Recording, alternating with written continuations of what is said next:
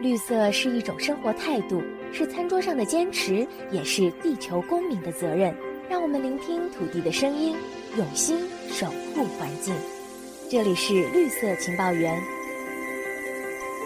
我是麦小甜。中国的远洋渔船恶名昭彰，各地掀起反弹的声浪。We have a situation where fishermen are not making catch. 加纳渔民忍不住抱怨：“中国渔船来了，我们抓不到鱼了。”中国对非法不报告和不受管制捕捞活动一贯实施零容忍的政策，坚决支持国际社会打击非法捕捞活动。中国常驻联合国副代表耿爽，他日前在联合国的海洋和海洋法议题中特别强调，中国是负责任的渔业国家。不过，总部位在英国的环境正义基金会最近公布了中国远洋船队涉及非法渔业的中文版重磅报告。中国对于非法渔业真的是零容忍吗？这次节目特别专访环境正义基金会的东亚经理邱少奇。少奇您好，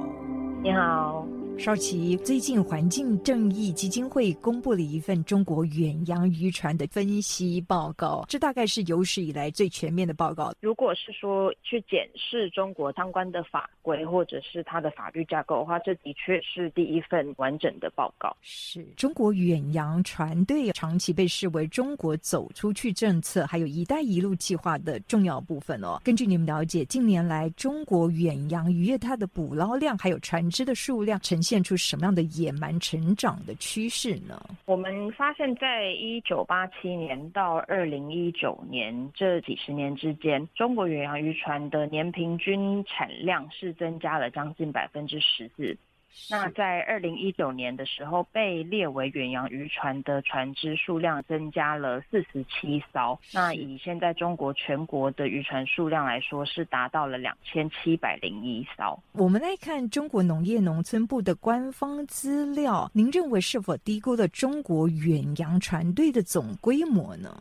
在国际上面对远洋渔船没有一个共同的定义啦。但是，一般我们在讲或者是大家认同的一个概念，是在传奇国的专属经济海域以外作业的船只，就算是远洋渔船。那但是中国的定义有点不同。譬如说，中国在多个邻近的有争议性的海域，譬如说是黄海、东海、南海这样子海域作业的船只，他们其实没有把它 算成远洋渔船，所以它的数目。上就不会包括这些船只。那另一方面，中国把悬挂其他国家的国旗，但是是中国的公民、法人或者是其他组织所拥有的船只，也纳入中国的远洋渔船。所以这两个可能一加一减的状况下，其实会让掌握到的数据或者是公开的数据上，跟实际的数量上可能是会有差距，而且有可能是有蛮大的落差。对，这其实也是我们整个报告一直有。强调缺乏透明度跟国际的合作，其实会让不管是说中国的官方，或者是眼近海国家，或甚至是说像我们这样子的 NGO，比较没有办法确实的去估计或掌握到渔船的数量。那么少奇，我们环境正义基金会又从哪一些环节或者是数据找到了当中潜在的黑数呢？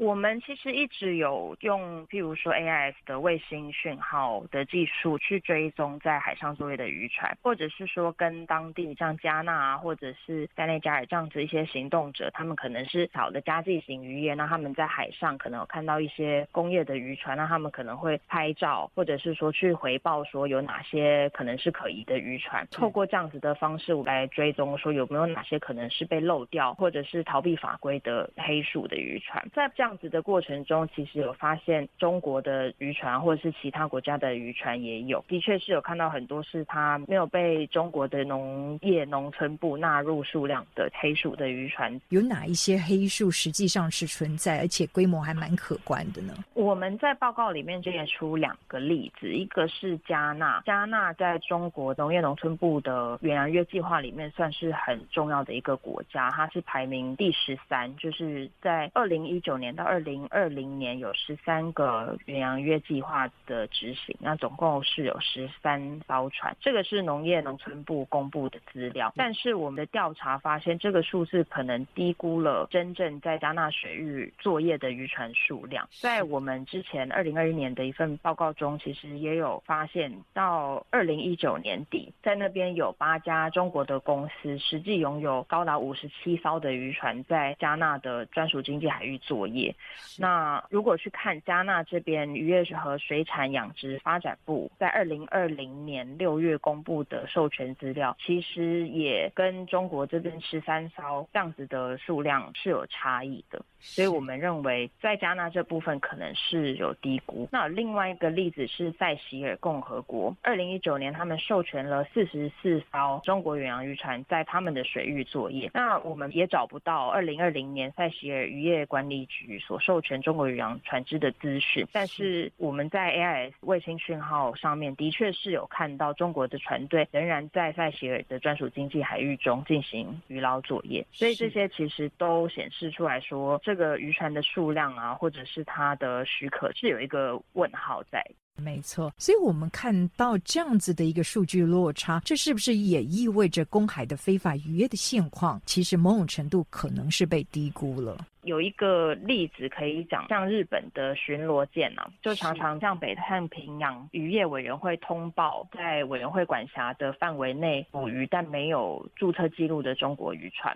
这是因为中国船只在这个区域非常活跃，那也是因为日本有足够的资金跟政治意愿去执行公海巡逻，然后去通报、去监看说有没有非法船只在这边活动。但是在许多国家，特别是开发中国家。他可能没有这样子的资源，或没有这样子的动力或政治意愿去做这样子的巡逻，那可能他反映出来的案件跟现实上会有差异。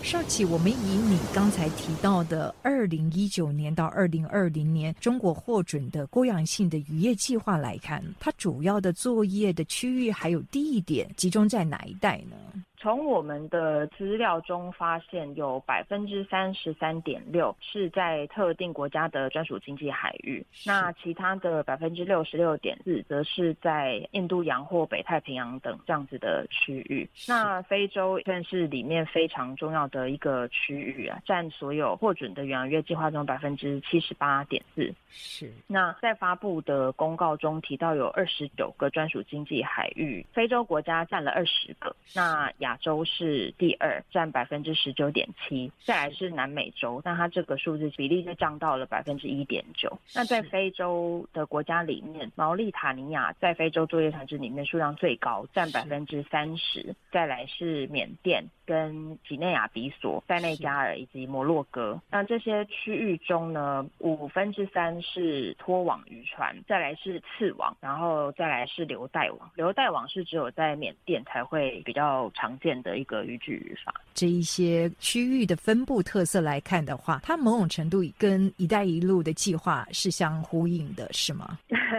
呃，没错，这其实也是我们发现中国政府批准的所谓过洋性渔业，它跟大洋性渔业有做一个区别啊，就是在其他国家的专属经济海域里面作业的，就是称为过洋性渔业。那这些国家刚好都是跟中国有签署“一带一路”文件的国家，所以对中国政府而言，远洋渔业其实就是国家战略的一部分啦，就是他们执行他们所谓走出去啊，或者是一带一路，或者是海洋命运共同体这样子政策的很重要的。的一环，但是会让我们也很担忧的，就是说这些国家也都刚好比较缺乏资金或者是监管能量这样子的国家，所以中国的渔船在这边捕捞状况会不会有一些非法啊，或者是侵犯人权问题？这其实也会是让我们很担忧的一个部分。您刚刚提到，在这一些国家，当地政府对于非法渔业的监管的能量相对的可能是比较不足的，所以随着中国大型工业船只还有跨国企业大举的过度捕捞的时候，对当地渔业可能引发什么样的骨牌效应呢？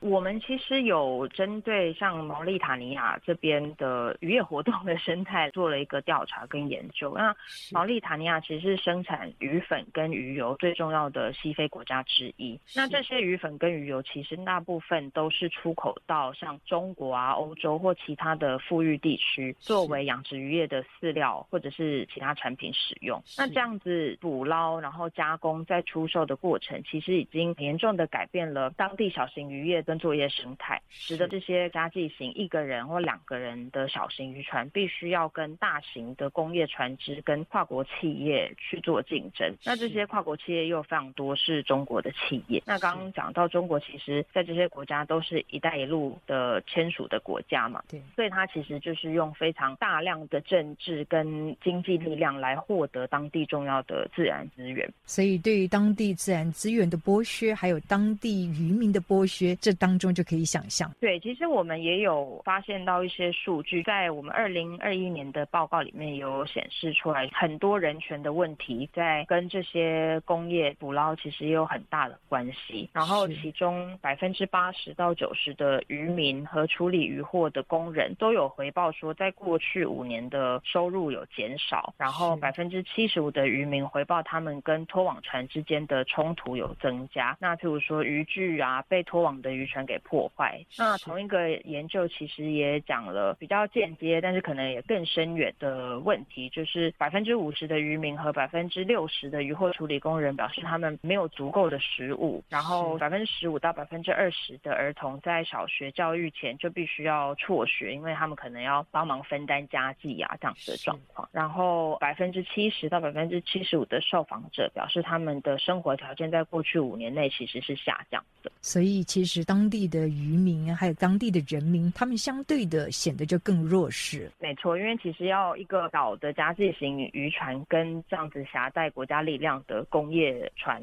只去竞争是几乎不可能的事情。那其实导致的就是海洋资源的减少跟当地的人权的剥削的问题。稍起，我们再来看这一次环境正义基金会的调查分析哦，中国远洋渔船的非法渔捞的事件，它的热点区主要集中在哪里呢？刚刚一直讲到西非地区，因为它船只的数量多，然后它那边的渔业资源丰富，所以我们有发现说，呃，有非常多的渔船在这地方活动。那当然，非法的数量也相对的多。在我们二零一五年到二零一九年间的资料分析是看到说，西非占了所有的非法活动是百分之二十八。那在这些西非国家中，在加纳这边活动的渔船，它的违法数量是最多。再来是狮子山共和国以及刚刚提到的毛利塔尼亚。是。那我们也有发现说，在加纳很多个与中资拖网渔船相关或者是可疑的船只活动，譬如说入侵到禁捕区域这样子的问题。那我们以西非来看的话，中国远洋渔船在当地的渔获规模有多可观呢？